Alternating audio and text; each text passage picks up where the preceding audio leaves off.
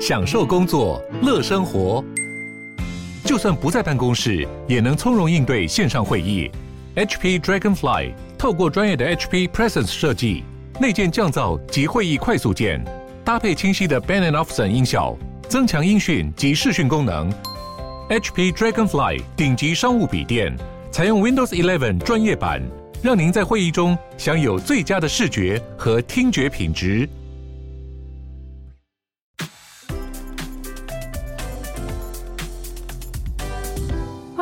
鲨语，带你关注那些有流量却没声量的有趣资讯。用十分钟的零碎时间，一起跟上这个永远跟不上的世界。曾几何时，炫富成了一件需要法律管辖的事情。没错，中国的网管单位发布了最新的规范，不能在社群网站上面炫富或是夸大愉悦。所有的名人账号和粉丝团账号都必须要遵守这个新的命令，改正善良风俗，导正大家的价值观。因为这一切都已经距离社会主义的核心价值太远了。共产党最近在爆破中国过度蓬勃发展的影艺娱乐事业，像是之前扫荡国内的彩虹族群，禁止男性过于女性化装扮，也是。有些明星的影响力也有点大到让政府倍感威胁，觉得再给这些名人网红闹下去，中国都要大乱了。这次的禁炫富令还禁止了名人散播谣言和假消息，因为粉丝对他们疯狂的关系，有时候只是因为他们讲了一些话，就开始到处出征别人，导致网络上每天都在互相言语霸凌。还有些情况是，有一些粉丝被怂恿去做一些非法的募资，或是一拥而上的非理性投资，都非常的可怕。就在宣布这个政令的同一天，中国禁止了八十八个名人做直播，当中也包含了吴亦凡。他们表示禁这些人是希望杀鸡儆猴，要大家都懂得自律。希望演艺圈的大家不要做些非法或是没有道德的事情。新规定上路以后，中国的社群网站都会被严格管制。以前只是注意不要讲一些敏感词汇什么的，但现在就连讲一些会让粉丝出征的话、引起不和谐的话，或者是单纯的炫富，都可能是违反规定的行为。瑞典政府呼吁欧盟禁止能源密集的挖矿活动。瑞典财政部部长和环境部部长都一致认同，因为虚拟币的蓬勃发展导致能源的需求大增，挖矿所使用的能源已经威胁到他们在巴黎高峰会许下的目标。今年四月到八月，北欧国家光是挖比特币所消耗掉的能源就上升了几百趴。现在挖比特币所消耗的能量跟二十万的家户用电量是一样多的。在一封公开信当中，瑞典政府希望欧盟能在整个欧盟范围都禁止工作量证明系统的虚拟币挖矿。工作量证明可以帮助依赖杂凑函式的区块链做资料正确无误的担保，以耗用的时间、装置跟能源作为担保的成本，所以非常的浪费资源。瑞典想要直接禁止一些虚拟币挖矿矿场的兴建，然后只要是有投资虚拟币挖矿的公司，都不可以自称自己是环境永续的公司。如同前面所说，挖矿其实并不是问题本身，而是为了担保挖矿而使用的工作量证明系统才是能源耗竭的关键。工作量证明的系统让电脑必须要去解复杂的数学函式来验证交易，谁先就是谁挖到，所以就变成了一场硬体大赛。最近几个月，北欧国家都意识到了。因为中国挖矿产业崩盘的关系，很多挖矿厂都被北欧国家低廉的能量价格，还有打着再生能源挖矿的好听名号给吸引。瑞典政府官员警告大家，这个挖矿的走火入魔程度有多夸张？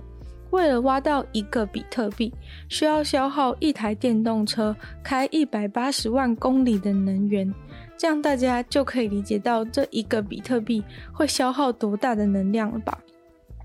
一百八十万公里是可以绕地球四十四圈的长度，而每天大概都会挖出九百个比特币。他们认为再生能源制造出来不是让人拿去做这种没有必要的夸张消耗，况且这样子消耗能源的模式，就算有再多的再生能源发电厂，也都会不够用。北韩上次透过官媒称赞的《鱿鱼游戏》这部大红的南韩电视剧，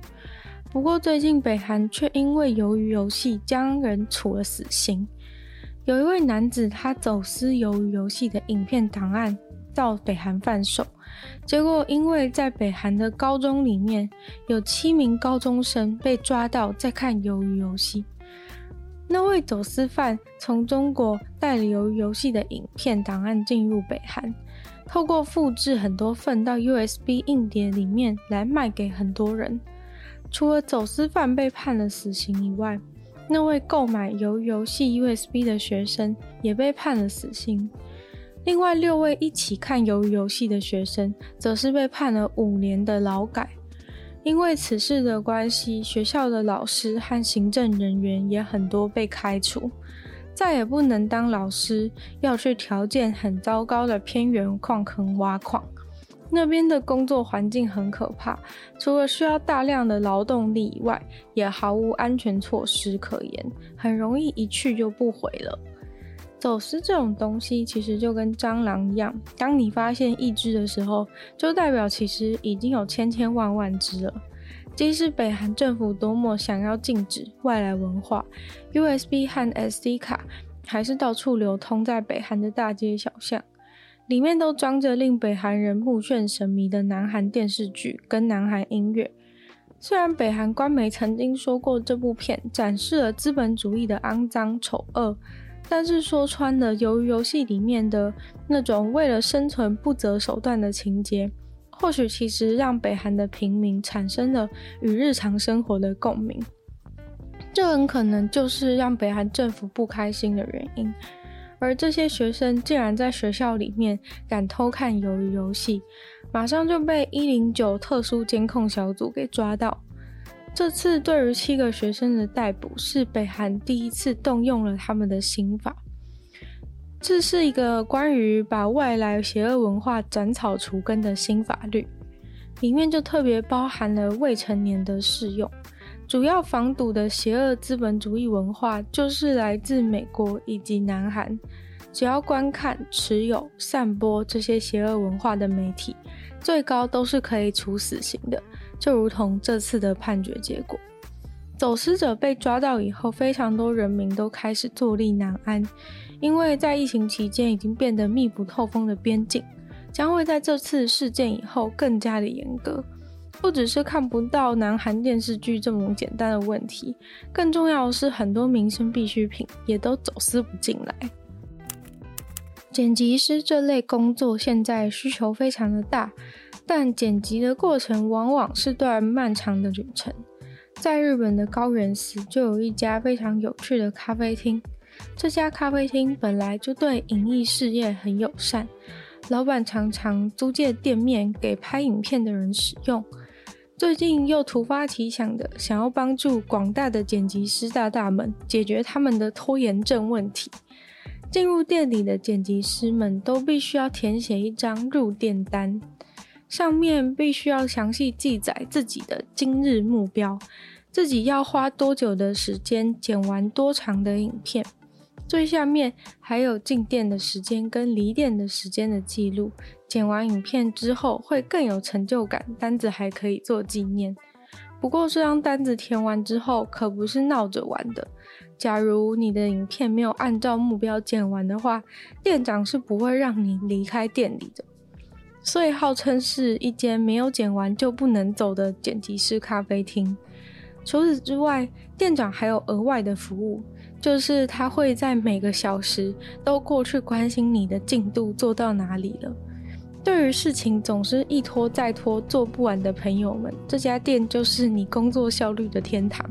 感觉不只是剪辑师，世界上还有很多拖延大师需要咖啡厅老板的拯救。今天的鲨鱼就到这边结束了。喜欢鲨鱼的朋友，记得帮鲨鱼分享出去。可以的话，在 Apple Podcast 帮我留星星，写下评论。那也非常欢迎在任何有留言区的地方留下你对鲨鱼新闻内容的想法，我都会在回复哦。那也可以去收听我的另外两个 podcast，其中一个是时间比较长、有主题性内容的《女友的纯粹不理性批判》，可以陪你度过失眠的夜晚。那另外一个节目的话是我的新节目《听说动物》，